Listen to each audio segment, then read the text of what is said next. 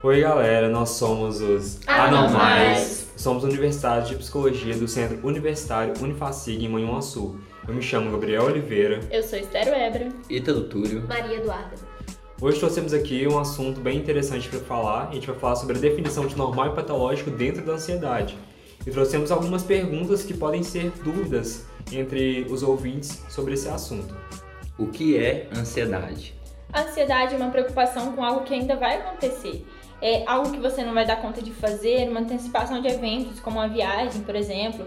E quando você enfrenta incertezas, algo que vai acontecer ainda no futuro. Mas ela é de maneira adaptativa, você vai ter ela para te ajudar, de forma normal, claro. É como você vai apresentar o trabalho. Você fica com taquicardia, sudorese, essa coisa toda que o seu organismo fica lá meio bugado. E então é, você está se preparando para enfrentar aquele momento, mas quando você entra no trabalho, começa a apresentar, você fica meio preocupado e tal. E depois que passa um tempinho, tipo uns dois minutos de trabalho, você fica mais acomodado. Então a ansiedade ela já se acomodou, ela já se controlou. Então a ansiedade ela é, é tipo medo? Não, o medo é uma preocupação, é uma coisa do momento. É como você ver uma aranha e você ficar com medo dela.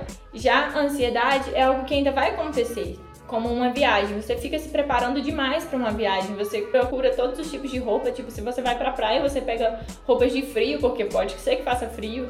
Então você fica preocupando demais com algo que talvez nem aconteça. A ansiedade ela tem algum benefício? Sim, a ansiedade ela existe para nos preparar para certas situações. Ela coloca o seu corpo em um estado de alerta, digamos assim. Então, como ela acabou de dizer sobre a questão da aranha, quando você está com medo é porque você viu a aranha. Você tem medo do ali e agora. Ansiedade, você tem um medo de que aquela aranha possa aparecer. Ela te prepara para certas situações, como por exemplo, você tem que estudar para uma prova, você tem, precisa passar naquela matéria. Então, o medo de reprovar te faz estudar. Então a ansiedade ela te movimenta em busca de novas coisas, entendeu? Em busca da, da preparação. Ela meio que te movimenta para algum objetivo, não te deixa parado. Ela sempre está te preparando para estar pronto quando algo de ruim puder acontecer mas sempre para te manter num estado de equilíbrio, para que você não possa se desestabilizar em uma possível ação futura, como a questão da aranha, como a questão da prova, ou como a questão de uma entrevista de emprego, de você se preparar para poder se portar lá, como a questão de ir para uma festa Tipo, você pode ficar ansioso de se sentir sozinho naquela festa, ah, eu tô com medo lá de ficar, etc. Então você chama alguém para ir com você. Qualquer coisa que te movimente para uma busca de sensação de alívio ou de equilíbrio, que antes dessa sensação você fique é, um pouco ansioso, destabilizado, é a ansiedade te preparando para aquele momento. E quando que a ansiedade ela começa a ser patológica? Olha, é muito difícil você distinguir o que seria uma ansiedade normal de uma ansiedade anormal. No princípio, a ansiedade, como os meninos falaram, ela vai te auxiliar. Só que a partir do momento que ela começa a te atrapalhar naquilo que você vai fazer futuramente, aí que entra o problema. Porque quando você está ansioso para alguma coisa, você se prepara para ela para realizar. Já quando a ansiedade entra a um nível patológico, você se prepara muito, só que você não consegue realizar essa tarefa. Você vai ficar tão obcecado, você vai deixar de dormir tudo por causa disso e acaba que todas as suas atividades que você preparou para realizar, você não vai conseguir é, concluir é, essas tarefas. Por exemplo, uma pessoa que vai fazer uma viagem e essas pessoas têm um índice de ansiedade muito elevado, ela vai para uma praia e leva um esqui, caso neve. Tipo, não tem probabilidade nenhuma daquilo acontecer, mas ela se prepara tanto que coisas que não são possíveis de acontecer, ela acaba achando que pode acontecer. E uma pessoa que mora sozinha, por exemplo, ela tem muito medo da sua casa pegar fogo. Então, é o que, que ela faz? O que, que é uma, uma boa técnica para uma pessoa que tem muito medo da casa pegar fogo? Ela pode começar a pesquisar sobre o assunto é, apartamentos que pegaram fogo e qual é a probabilidade daquilo acontecer. Dependendo daquilo, ela vai conseguir ficar mais tranquila em relação àquilo quando vê que os índices de um apartamento pegar fogo são muito baixos. E, ou senão você fazer um seguro da casa, que a gente consegue fazer um seguro atualmente que fica baratinho esse seguro. Vai fazer com que você se sinta mais seguro, então vai aliviar essa, essas suas ansiedades. E segundo o Manual Diagnóstico Estatístico número 5, que é o nosso DSM, é, existem sete tipos de ansiedade, que são eles o transtorno de pânico, o transtorno de ansiedade social, que no caso no DSM-4 era constatado como fobia social, mas hoje não se utiliza mais esse termo. As fobias específicas, que aí entra aracnofobia, claustrofobia e N outras fobias, Tem a agorafobia, transtorno de ansiedade generalizada, que é a TAG, a que mais se ouve falar é dela, e do transtorno de pânico, o transtorno de ansiedade de separação e o mutismo seletivo. O transtorno do pânico, por exemplo, a gente tem que saber é, diferenciar o que é uma crise do pânico e o que é uma síndrome do pânico. Crise é uma coisa que vai acontecer e pode ter chance de acontecer novamente, mas é, ela é menos frequente. Já a síndrome, quando se torna uma coisa sindrômica, ela acaba acontecendo muito frequentemente. E a pessoa fica com tanto medo, a pessoa que tem uma crise do pânico, ela fica com tanto medo de voltar a ter aquela crise, que ela começa a evitar lugares que servem de gatilhos para essa crise e acaba podendo desenvolver a agorafobia, que é justamente esse medo de ter uma nova crise do pânico. E com o mundo atualmente, com esse excesso de informações, esse excesso de informações ele pode causar ansiedade? Sim, esse mundo totalmente virtual de hoje, as pessoas estão a todo tempo conectadas. As redes sociais são um dos maiores fatores assim que sobrecarregam as pessoas de informação. Você está todo momento buscando por novidades e a rede social ela te condiciona a estar sempre fixado ali por conta das novidades. Se você entrou hoje no seu feed, agora, daqui 5 minutos você entrar de novo, vão ter mais, vai ter centenas de posts te aguardando.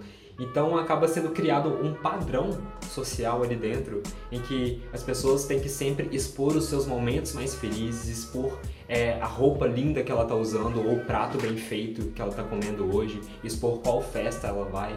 E nem todo mundo segue esse padrão, nem todo mundo segue essa rotina. Normalmente quem posta isso acaba sendo influenciadores digitais e tal, e as pessoas tendem a querer seguir, tendem a se espelhar neles. Porém, muitas das pessoas não têm essas condições, não têm a possibilidade, a possibilidade é bem baixa de conseguir reproduzir aquele comportamento. Então isso gera uma ansiedade muito grande, essa ânsia por querer o que você não pode ter, ou essa ânsia por desejar algo de forma demasiada, entendeu? Então esse excesso de informação sobrecarrega muitas pessoas, que é um dos grandes fatores que atualmente geram ansiedade. Um exemplo é a inveja. Quando você vê uma pessoa com um carro bonito que ela postou no Instagram ou com uma festa que ela tá indo e etc, você deseja muito aquilo para você, mas se você não pode ter naquele momento, a inveja surge. E podem ser, acho que dividido em dois pontos, duas características da inveja. A inveja maligna, que é a inveja onde você deseja o que a pessoa tem, mas não pode ter, então deseja que ela perca aquilo. O que te gera uma certa ânsia também, porque você quer ver, digamos que aquela pessoa perder muito uma coisa que você gostaria de ter. E a inveja benigna, que é uma ansiedade que entra como te movimenta, uma ansiedade padrão que não pode exceder, no caso, a sua intensidade e frequência para não se tornar patológico. Que é quando você vê a pessoa tendo uma coisa que você gostaria e passa a trabalhar em cima do, da produção para poder conquistar aquilo, entendeu?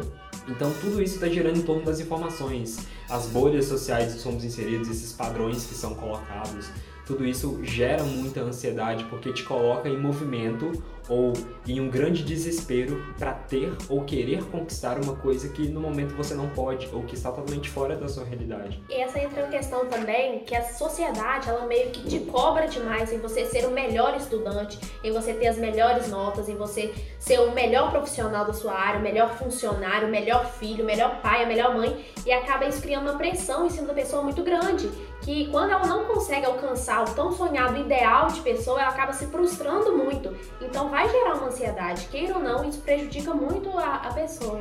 Um bom exemplo que ela acabou de falar é essa ideia de que todo adolescente, quando acaba de se formar no terceiro ano, tem que começar num, num curso superior. Quando alguém não consegue, a frustração é muito grande, porque o adolescente, a partir do momento que ele entra no ensino médio, ele já entra com aquela ideia: o que, que eu tenho que fazer, qual curso eu tenho que seguir, por que, que eu vou fazer aquilo, e normalmente nem é por ele, é só pra para satisfazer uma expectativa dos pais ou de alguém que ele tem como referencial.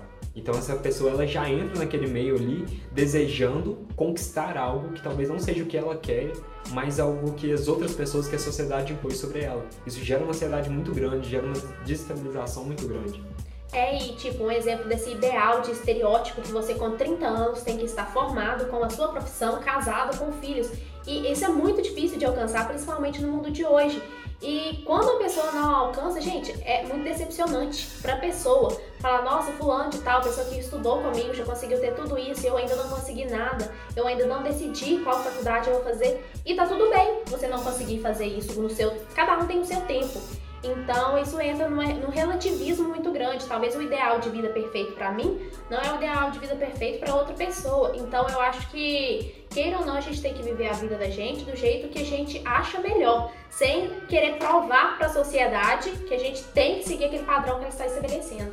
Então, você quer dizer que hoje em dia, uma das coisas que mais colocam as pessoas, com, deixam elas ansiosas, é essa adoção do ser idealista, de buscar um eu ideal? Uhum, exatamente. O eu ideal é, é uma coisa que a pessoa vê muito distante daquilo. Porque quando, a partir do momento que seu eu real fica muito distante do seu eu ideal, e a pessoa vê cada vez aquele seu eu ideal se distanciando muito, aí acaba se prejudicando o seu estilo de vida que gera ansiedade na pessoa. Então, gente, esse foi o nosso podcast de hoje. Fique ligado nos próximos episódios e tudo depende de como vemos as coisas e não de como elas são. Calma e